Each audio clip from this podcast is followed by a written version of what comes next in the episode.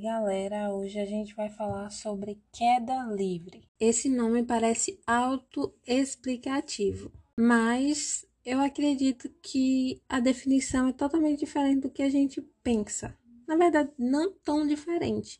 Um pouco parecido, mas não tão radical. Quando eu ouvi esse termo queda livre pela primeira vez, eu pensei, sei lá, é uma queda que a gente provoca a gente pega um objeto e provoca essa queda. Por isso que é chamada de queda livre. Talvez vocês não pensem assim e era apenas loucura da minha cabeça.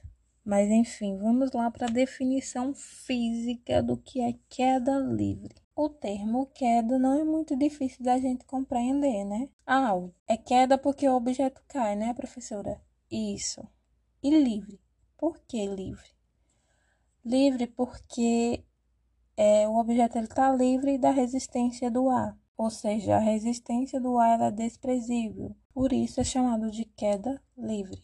A queda livre é um movimento vertical de um corpo que foi abandonado de certa altura em um local onde a resistência do ar é desprezível, ou seja, no vácuo. Por que eu utilizei o termo abandonado? Porque inicialmente o corpo ele vai estar em repouso. Aí, quando esse objeto cai, ele começa a aumentar a velocidade e tem aceleração gravitacional. Aceleração que acontece através da gravidade.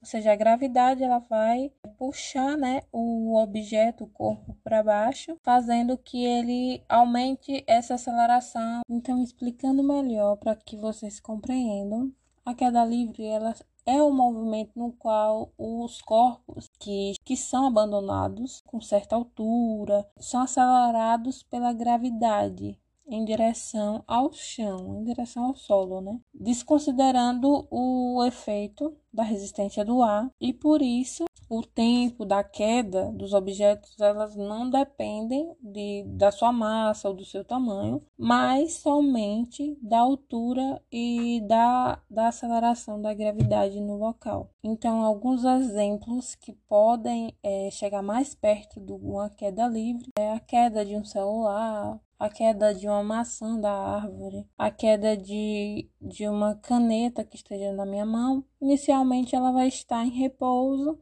quando eu solto a caneta, ela vai criando uma aceleração. A gravidade impõe uma aceleração sobre ela, uma velocidade, e aí ela cai no solo, no chão, né? Outro exemplo também é um copo caindo da mesa. Então, pessoal, é isso. Eu espero que vocês tenham conseguido captar o que é queda livre. E até amanhã com mais um Física todo dia para vocês.